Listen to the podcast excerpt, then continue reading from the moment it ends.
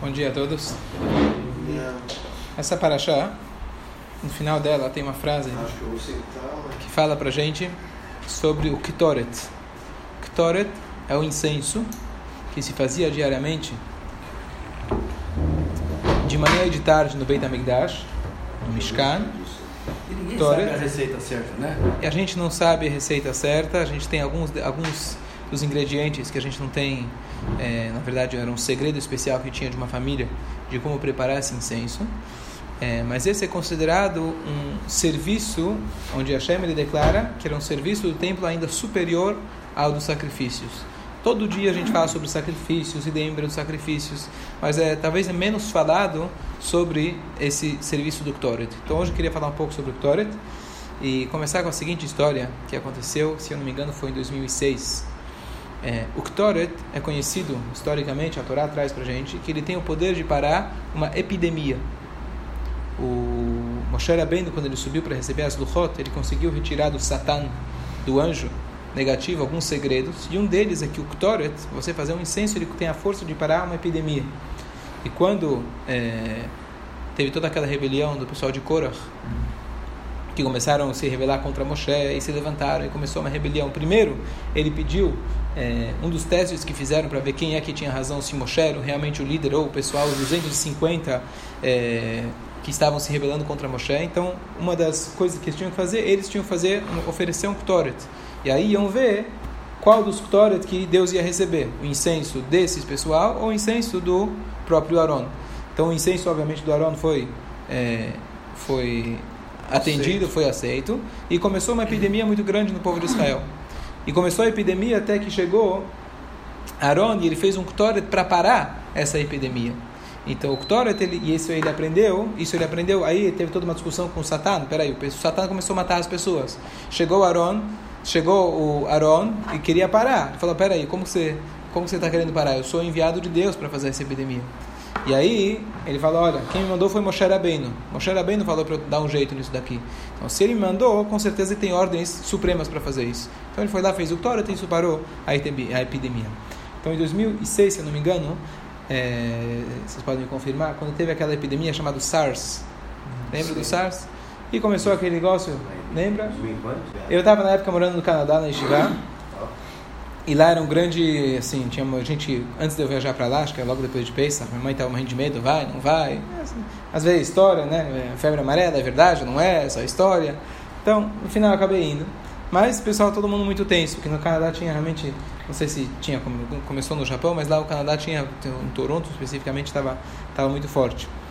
É, tinha tido algumas mortes e etc. Um belo dia apareceu, a gente estava na Yeshiva estudando, apareceu um cara, um, não sei se era rabino ou não, mas um cara de barba, a gente chama de rabino, de Israel. Não parecia um cara 100% da cabeça, não parecia. Mas ele começou a falar pra gente, pros Bahurim, falou, olha, se você tem, lembra a história? Se você tem é, uma epidemia, a gente já conhece que a receita que a receita para a epidemia é fazer o Ktoret. Hoje é proibido você fazer o Ktoret, é proibido você imitar o Ktoret sequer, mesmo na época do Beit HaMikdash. Quem imitar o Ktoret é pena de morte. Aí ele chegou e falou, olha, a gente não tem o Ktoret hoje em dia, não se pode fazer o Ktoret. Mas o que a gente pode fazer, o que nós sabemos, igual que nos Korbanot, sacrifícios que você não pode, é, você deve fazer, na verdade, pronunciar, lembrar como eram feitos os sacrifícios, Deus considera como se fosse que você fez com esse sacrifício, vamos fazer a mesma coisa no, no Ktoret. Aí ele falou: Olha, eu vou alugar quatro vans. A gente vai para os quatro cantos da cidade e a gente vai pronunciar o Ktoret, rezar para Deus, fazer um Teilim, e a gente vai e a gente vai fazer isso. Bom, ninguém acreditou na história dele. A gente começou a rir. Um dos professores da Yeshiva, que ele é muito, muito calculista, muito frio, ele começou a brigar com ele, falou: O que você está fazendo? Mas o cara não estava nem aí. E os meninos, eles falaram, não sei se alguém acreditou, mas eles falaram, pelo menos a gente vai ter have fun, né? Pelo menos a gente vai se divertir, né? A gente vai todo dia a mesma coisa, toda, é monótono, né? Vai ter um cara chegou aqui, vamos pegar uma van, vamos lá rezar, vamos fazer um vídeo, né?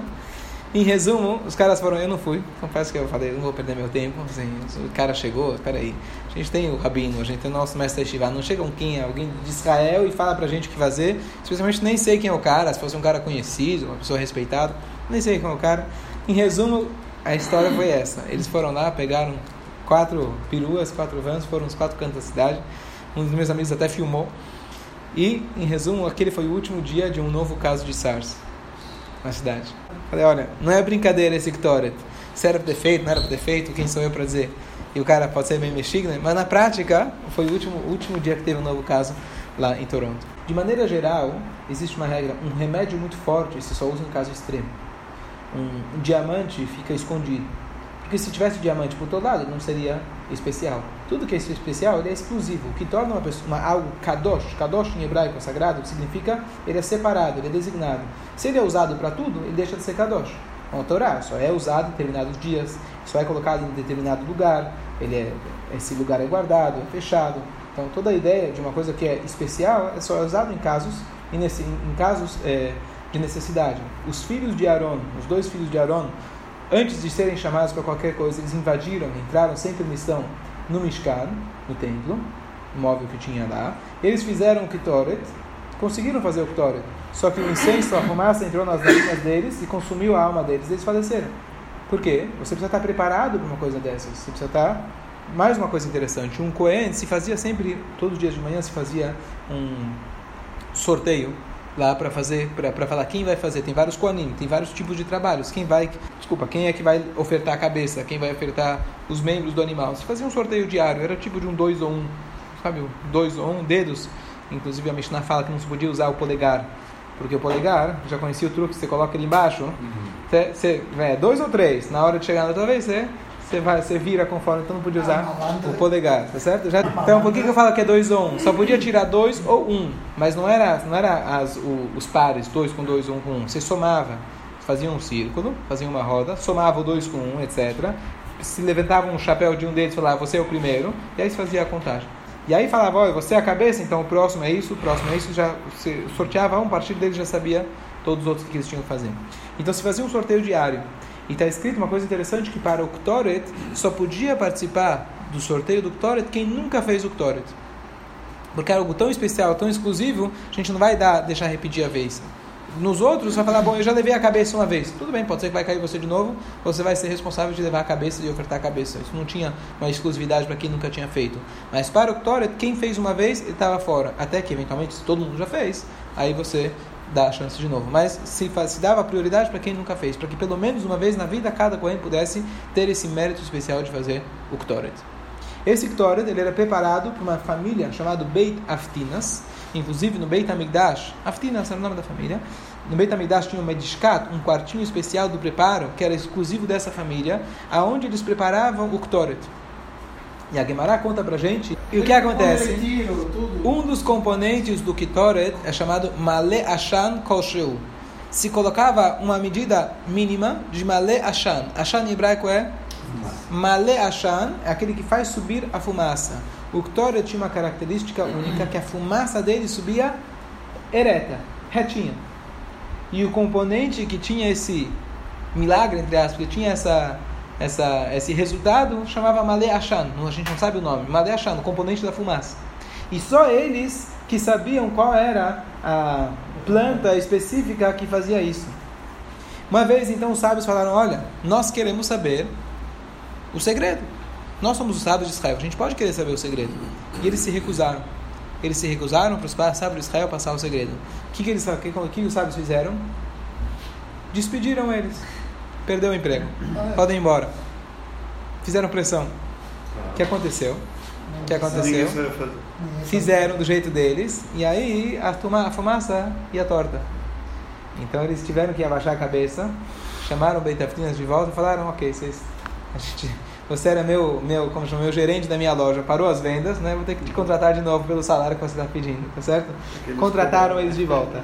Então fica, fica um pouco assim não muito claro se a intenção deles era positiva, de não deixar que esse é, que o segredo se espalhasse por aí de novo, vai se tornar barato, vai se tornar uma coisa é, popular. E a Torá proíbe que se torne uma coisa popular, a Torá proíbe que alguém faça em casa. Então eles queriam guardar esse segredo que ficasse dentro não só nossa família, mas eles queriam que ficasse isso é, é em segredo por proteção da própria, do próprio Torá. Mas então eles só aceitaram o o, o emprego de volta quando dobraram o salário deles. Certo? E mais uma coisa interessante para a gente ver que não necessariamente a intenção deles era negativa, que essa família nunca se perfumava. que antigamente era muito mais normal que hoje, você não vai nem tomar banho, pelo menos o perfume se passava, né? Então, eles nunca se perfumavam para quê? Para que ninguém diga, olha, você está se perfumando com o que sobrou lá da loja, né? Você levou para casa. Né? Sobre Beit HaMikdash, fez lá o Ktoret, levou um pouquinho para casa, um Ktoret maravilhoso. Então, eles nunca nem se perfumavam para não levantar nenhum tipo de suspeita. Isso é uma coisa louvável. Mais uma coisa interessante, a Gemara conta que uma vez um sábio, é, ele saiu para passear no campo com um dos descendentes dessa família. E a gente estava colhendo é, é, ervas, plantas. E no meio que a gente estava fazendo isso, eu vi que ele, meu amigo, ele estava rindo e chorando. Ele riu e chorou. Chorou e riu, ele fala. Ele falou, por que você chorou? Ele falou, eu estou chateado que agora não tem mais Beit HaMikdash, estou chateado que antigamente meus pais, meus avós, eles preparavam o Torah do Beit HaMikdash e agora não tem mais. E aí, e, mas ele falou, mas que você lembrou isso de repente? Ele falou que agora que a gente estava colhendo, no meio eu vi uma Leachan. Eu vi aquela erva especial que ela tinha esse poder de fazer com que a fumaça fica reta, ficasse reta. Aí ele falou, bom, qual é? Né? Qual é? Ele falou, nós temos um juramento familiar um compromisso, um juramento familiar que a gente não conta para ninguém. Leolam. Que a gente não conta para ninguém.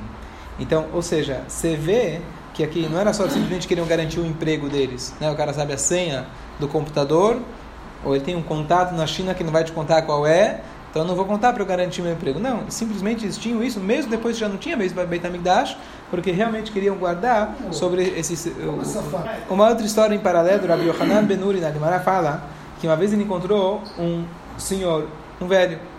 E ele encontrou, na mão dele tinha Megilat Starim. Megilat Starim tem alguns momentos na Gemara, Gemara traz o Megilat Starim, era um pergaminho segredo, um pergaminho oculto. Ele tinha um segredo, na, estava segurando né, a senha do cofre a senha do, do, banco na mão dele no papelzinho. E ele falou: O que, que você tem aí? Ele falou: é, Eu tenho a Megilat Samemanim. Eu tenho a Megillah que fala quais eram as especiarias. E aí, aí a Gemara conta que ele falou, enquanto o Beit HaMikdash estava de pé, enquanto meus pais estavam vivos, eu não podia mostrar para ninguém. Agora que eles já não estão mais, está aqui, mas cuidado, não mostra para ninguém. Então, nessa história ele mostrou para um outro sábio. Mas de qualquer jeito a gente vê que isso aqui era um segredo de Estado. Esse era, esse era um segredo que eles deixavam entre si. Pergunta, Tartes para nós que Bezerra Hashem em breve temos Beit HaMikdash, a família Beit Afnias vai voltar, talvez eles cobrem menos, né? o salário deles vai ser menor, mas o que, que isso tem a ver conosco? Então vamos ler, vamos ler algumas coisas é, em relação ao Ktoret e a importância da gente ler o Ktoret todos os dias, depois vamos ver no sentido é, mais abrangente do nosso dia a dia, como a gente pode aplicar a lição do Ktoret para o nosso dia a dia. Então uma coisa interessante, uh, o Midrash, ele fala para a gente que Deus falou o seguinte, de todos os sacrifícios que vocês fazem, se vocês fazem, o que é mais querido para mim é o Ktoret. Porque todo sacrifício, ele está ligado com algum tipo de pecado. A pessoa pecou, ele dava um sacrifício. Quando a pessoa, mesmo os korbanot fixos que tinham de manhã e de tarde, eles também vinham para perdoar o povo no dia a dia. O único que ele exclusivamente uma conexão comigo, independente de pecados, é o incenso. Shemen o ktoret ismach o shemen, o azeite o ktoret, e o incenso, eles alegram o coração. Ou seja, Hashem está dizendo que eles me alegram, me alegram especificamente com Torah, diferente e mais especial ainda do que os sacrifícios. Agora, apesar de que hoje não tem o Beit HaMikdash, nós ainda fazemos o que está dito no Passuco no Shalma Parim Sefatenu. A gente paga com os nossos lábios os nossos korbanot, nossos sacrifícios. Isso também se aplica para o Ktoret, que não era um sacrifício. Então, hoje a gente deve pronunciar e falar mesmo que não temos Beit HaMikdash, ainda assim a gente deve pronunciar esse trecho do Torah. Quem quiser ver depois, na página 34 do Sidur, é a primeira vez que a gente fala. E depois lá no final da Tfilah, antes do Aleino, a gente fala En Kelokeinu, En Kadoneinu. De novo a gente lê esse, esse trecho do Kitoret. É um trecho muito importante. Agora ele traz do Zohar, Amar Abishimon, autor do Zohar. Se as pessoas soubessem, palavras do Zohar, quão importante é o Ktoret perante Deus, eles tomariam muito cuidado e eles falariam palavra por palavra como se fosse coroa de ouro em suas cabeças. E todo aquele que, que se cuida e presta atenção nisso, ele, e, é, nas palavras, o Ktoret, se ele, tiver, se ele fizer isso diariamente, ele vai ter um Helek Baolam Azé, o Baolam Abá. Vai ter um quinhão nesse mundo e no mundo vindouro. Veistalek Amavet Mimenu Minaolam. E a morte vai se afastar dele e do mundo em geral. Ele vai se livrar de todos os tipos de julgamento que podem, possam haver nesse mundo. E ele fala: a pessoa não deve falar depressa, de, como tudo, né? Deve falar devagarinho, prestando atenção. Depois ele traz um outro, um outro de um outro lugar que ele, ele, ele enfraquece a, a força do Samech Mem. Samech Mem é o Samech Mem. Ele enfraquece a for, enfraquece o Samech Mem. Samech Mem é o Malach, o anjo. Malach Hamavid, o anjo negativo, certo? O anjo. Você fala. E aí ele fala que um Cohen, um Cohen que fez uma vez, ele não voltava a fazer. Só uma vez na vida a pessoa tinha essa chance, porque isso trazia riqueza para a pessoa. Então você já tirou tua cota, agora deixa o próximo. Agora olha que interessante. Por que a gente fala o Enkelokene no final da reza junto com o Ktoret? Então é o seguinte, o Ktoret enriquecia. Então é comum, é normal, quando a pessoa enriquece, ele começa a achar que ele é o dono da verdade, ele é o dono do dinheiro, ele que conseguiu o dinheiro. Então antes, antes de você falar Ktoret, você já declara, declara em Kelokeino, em Kadoneino, não existe como Deus, declarando claramente que tudo vem de Hashem. E aí depois disso você pode ter tua riqueza de uma maneira saudável. Existe um costume de se escrever o Ktoret, todo esse trecho do Ktoret, num klaf. Klaf é aquele pergaminho igual que se escreve a Torá e se escreve todo o Ktoret com a letra de Torá, todo esse trecho, e de ler dentro desse pergaminho. Existe esse costume. Só que tem alguns que apoiam esse costume, que isso é louvável. Outros falam, outros falam que é proibido. É, outros falam, o, principalmente o, o, o Marana Bet Yosef, o autor do Shulchan Aruch, do Sefaradim principalmente, ele proíbe você escrever qualquer passugo da Torá é, que não esteja dentro da, da, da Torá de que eu vou escrever dele da forma é, autêntica. Eu não posso pegar e fazer um pergaminho e escrever é, aleatoriamente um passuco da Torá sem ser a Torá. Tem é, opini outras opiniões do livro, por exemplo, que permitem. É, ele fala, se por último caso foi escrito, então existe essa, né, essa fórmula. Se foi escrito, você pode até usar. Mas de maneira geral, existe uma discussão se pode, deve ou não. Por um lado, deve-se fazer isso, ou aqueles que até proíbem fazer isso. Só uma curiosidade. Depois, faler o Ktoret isso ainda traz para gente a pessoa para a pessoa ter brachá de ter filhos. Alguém que Shalom é estéreo, então isso traz uma brachá especial. Mais uma coisa, se um Kohen, se, se alguém fizesse, se alguém fizesse o Ktoret faltando um dos ingredientes, certo? Se faltava um dos ingredientes, Hayav Mitah, ele tinha pena de morte, tá certo? Alguns maridos quando chegam em casa, se o se o, se o café está faltando, mim tranquilo. Se o café está faltando açúcar ou está faltando sal na sopa, ele pode matar a esposa, né? Pode ficar tão nervoso que então a Torá fala para gente que não pode faltar nada. Tem que ser essas 11 especiarias perfeitamente. Se faltar uma delas, Hayav Mitah. Daqui e agora então tem opiniões que dizem o seguinte: uma vez que se falta um dos ingredientes, a pessoa teria pena de morte então, o cuidado que nós devemos ter a pronunciar essas palavras é máximo. Porque não pode faltar nenhuma palavra. Não pode faltar nenhuma palavra. Então, uns falam, peraí, isso se tratava quando era faltar os ingredientes, não quando eu estou pronunciando ingredientes. Mas outros falam, não, é, a ideia é eu pronunciar, lembrar como era. Então, por isso eu tenho que falar exatamente. Então, tem que olhar no Sidur, eu tenho que saber exatamente o que estou falando, pronunciar devagar, para não faltar nada. É obviamente que hoje não teria pena de morte, tá certo? Pelo pronunciamento, mas só para a gente entender a importância disso, de falar de maneira, é, falar ele devagar. Legal.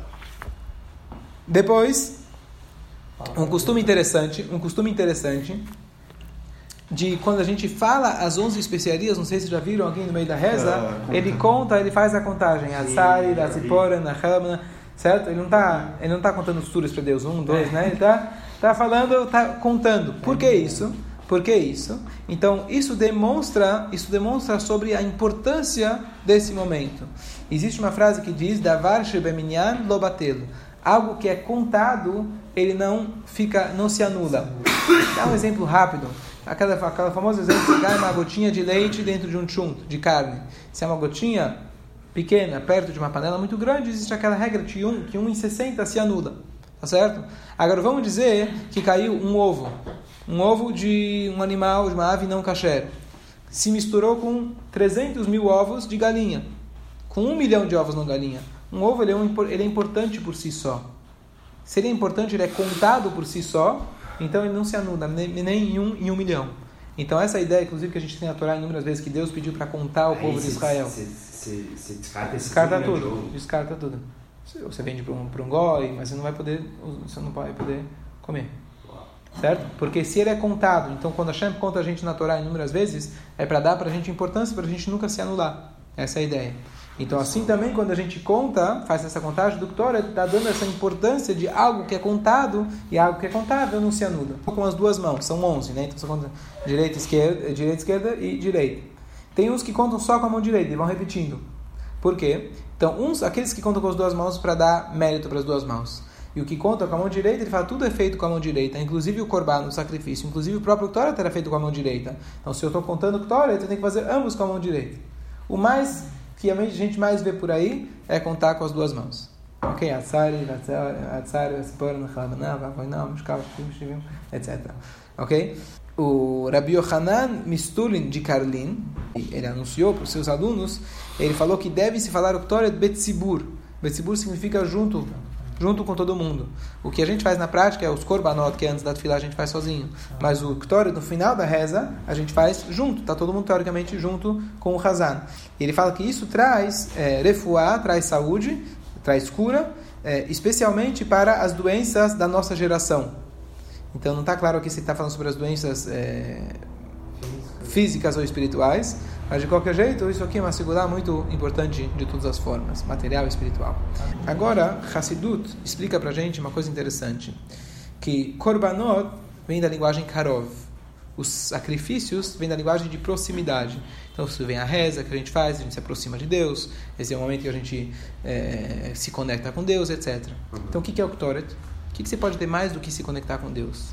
Ktoret, em aramaico, Ktoret Kuftet Reish, vem da palavra de Kesher. Kesher significa nó. Nó. É você dar um nó com Deus. Significa que existia e tem vários tipos de elo com Deus e vários tipos de união com Hashem. A união mais próxima é a união do Ktoret. Tanto é que o que aconteceu com os filhos de Aaron, apesar que eles fizeram errado, de ter entrado no Mishkan sem. Morreram, morreram mas a, a, a a elevação deles foi máxima. Inclusive, depois que isso aconteceu, o Moshe foi confortar o Aaron, que eram os dois filhos de Aaron. E ele falou para ele: Olha, Deus falou que quem iria inaugurar o serviço do templo seria meus amados, meus queridos. E eu pensei, de repente eu, de repente você, pessoas. E quem foi que inaugurou na prática foram eles. Infelizmente acabaram se elevando e falecendo, mas eles tiveram um contato especial com Deus.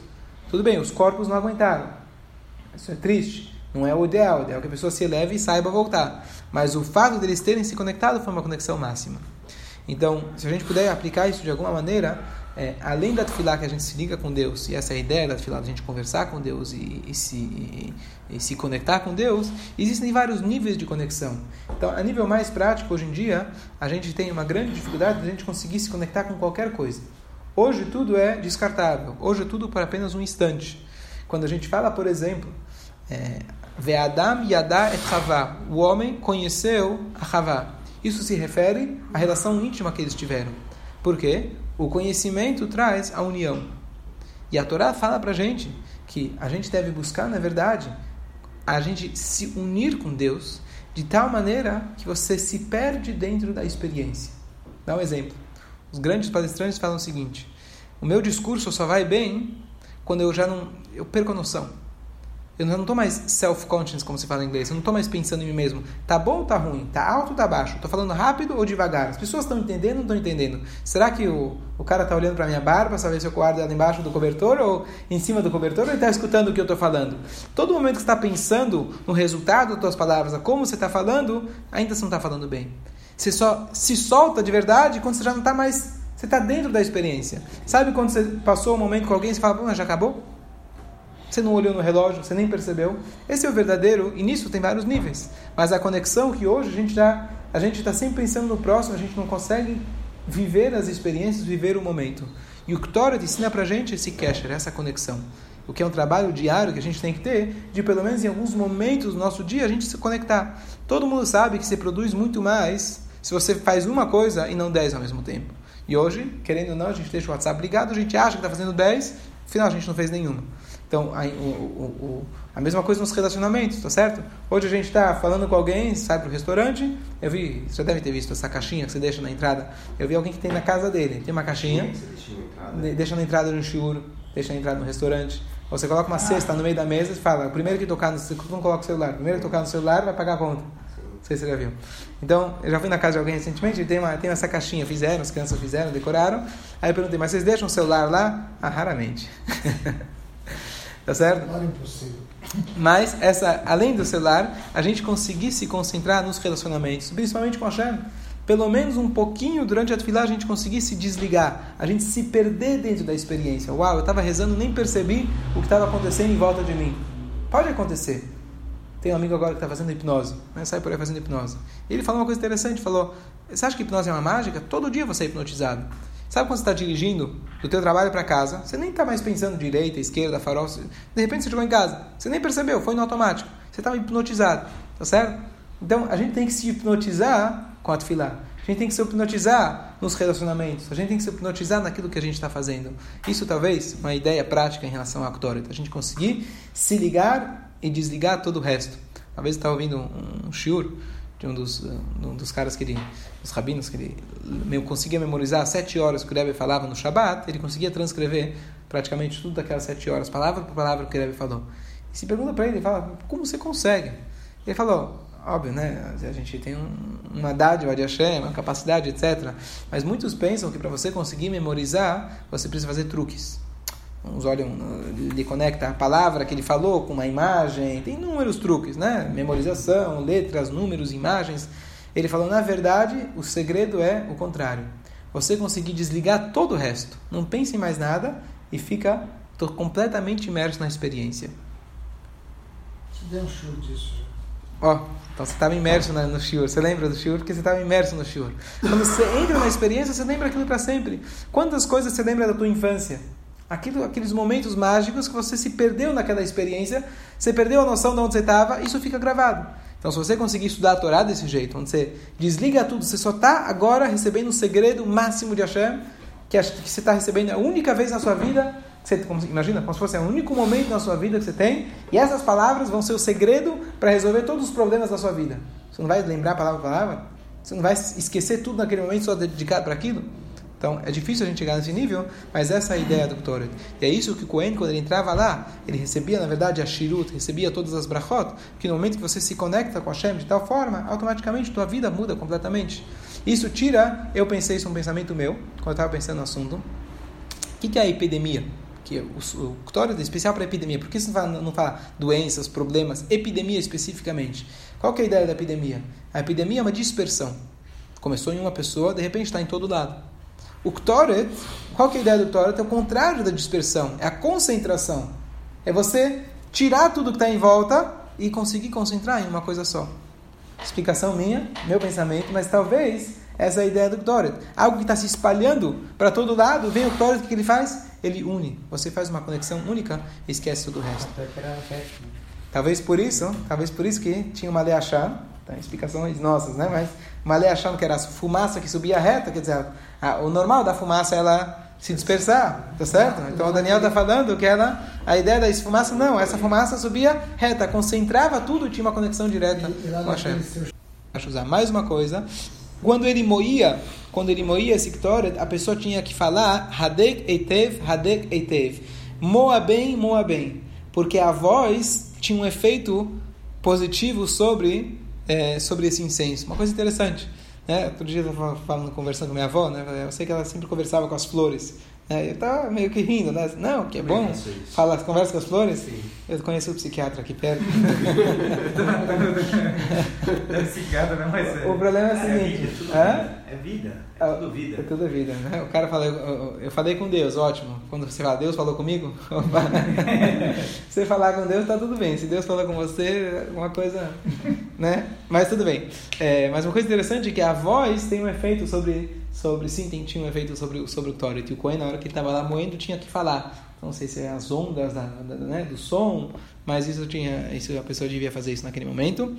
É, e, obviamente, a Torá fala que é proibido você repetir esse procedimento em casa, certo? Você não pode fazer isso em casa, não pode fazer igual. Que é Tem-. É o Ktoret, você não pode fazer. Hoje em dia, vocês, não sei se já viram esses envelopes comerciais que se vende um envelope com 11 tipos de especiarias.